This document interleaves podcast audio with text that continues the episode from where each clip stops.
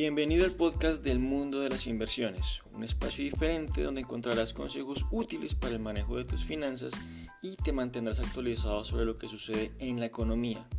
Te aseguro que los próximos minutos te van a expandir la mente.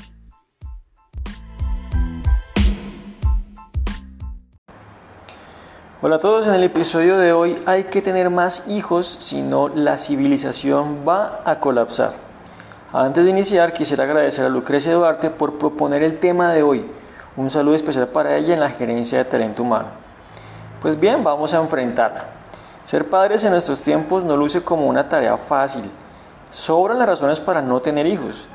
Que cada vez el costo de vida se incrementa, eh, que el costo de los colegios, que las redes sociales, que el bullying, que un virus mortal, que una tercera guerra mundial. En fin, pareciera que no existe razón lógica para traer niños a este mundo. Sin embargo, sobrevive una razón, tal vez la más poderosa de todas, la sobrevivencia de la especie humana. Resulta que el título del podcast de hoy, abro comillas, hay que tener más hijos si no la civilización va a colapsar, cierro comillas, en realidad es una frase reciente de Elon Musk. Si no sabes quién es este señor, pues se trata nada más y nada menos que de la persona más rica del mundo, con una fortuna estimada en 225 mil millones de dólares, emprendedor y fundador de compañías como SpaceX, Tesla Motors, The Boring Company y Neuralink.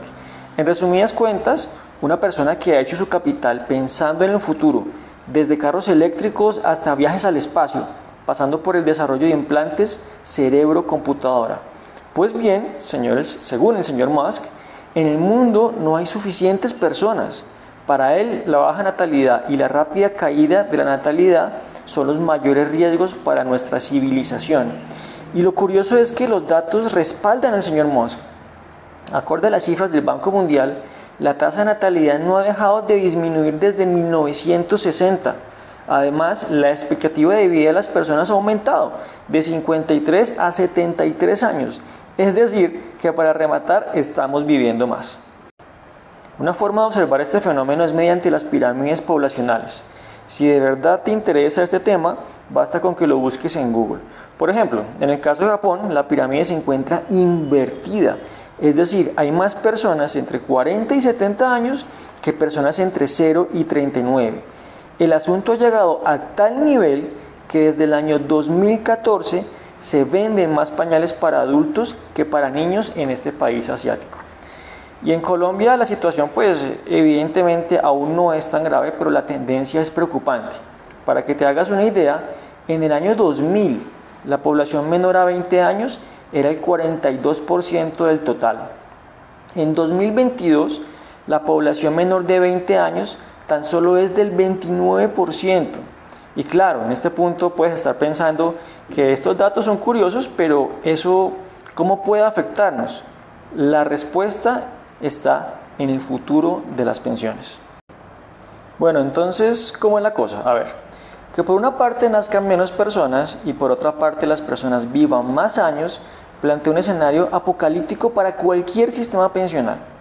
Como algunos deben saber, en Colombia contamos con el régimen de prima media, es decir, colpensiones, y con el régimen de ahorro individual, es decir, los fondos privados. Para no hacer este episodio muy extenso, vamos a resumirlo en que Colpensiones depende mucho de los aportes que hacen las personas jóvenes que ingresan al sistema, además de la plata que pone la nación para pagar a los pensionados. En ese orden de ideas, si la situación continúa así, los aportes de los jóvenes serán cada vez más bajos y los gobiernos tendrán que salir a recaudar más impuestos para poder cumplir con el pago de las mesadas. O sea, ese dinerito saldrá del bolsillo de todos nosotros. Con los fondos privados la situación es diferente, dado que la mesada obedece a un cálculo actuarial que usa variables como el monto que cada persona alcanza a ahorrar y la expectativa de vida. En ese caso, si las personas viven más, pues tendrán que trabajar por más años o resignarse a tener pensiones más bajas. Muchos esperaban que después de la pandemia del COVID se presentara un boom de nacimientos a nivel global, al igual que se presentó luego de la Segunda Guerra Mundial. Sin embargo, esto no está sucediendo, Por ahora lo que nos muestran los datos es que el envejecimiento de la población traerá más problemas que beneficios. A nivel local, lo que sí podemos asegurar es que se necesita una reforma pensional desde hace varios años.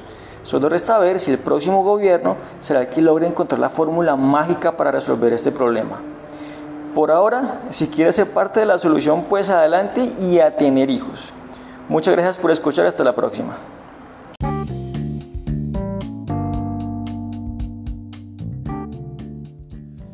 Hemos llegado al final de este episodio. Si te gustó, no olvides compartirlo con esa persona que crees que lo necesita. Si quieres que hablemos de un tema en especial, escríbeme a eduardo.bolanos.positiva.gov.co.